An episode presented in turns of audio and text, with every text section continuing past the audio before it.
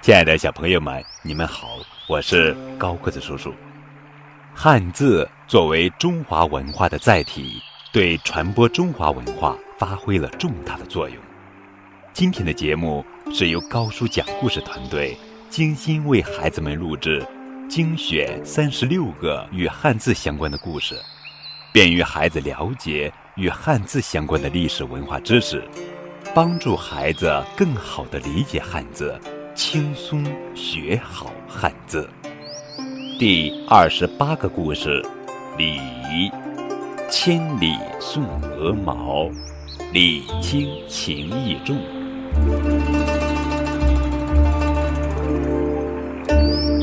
唐朝时，有个叫免伯高的使者，带着一只活天鹅到京城去进贡给皇上。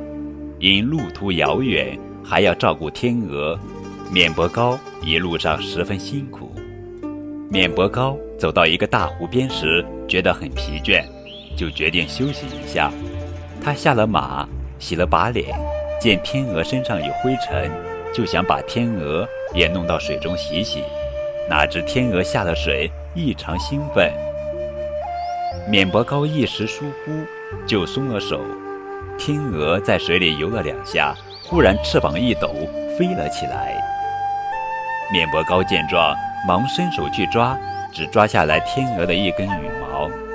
免伯高看到天鹅飞走了，急得冷汗直冒，心想：这可怎么办呢？他低头看着手中的鹅毛，灵机一动。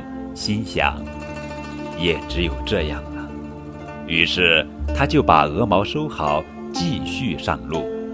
免伯高到了京城，正好赶上皇上召见各地使者，大家都带上礼品去朝见皇上。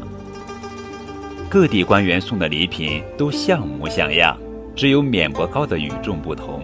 他双手托着一根鹅毛，恭恭敬敬地呈上，说。我千里跋涉，专程送来一根洁白的鹅毛。礼品虽然很轻，但我们孝敬皇上的情谊和大家一样真诚。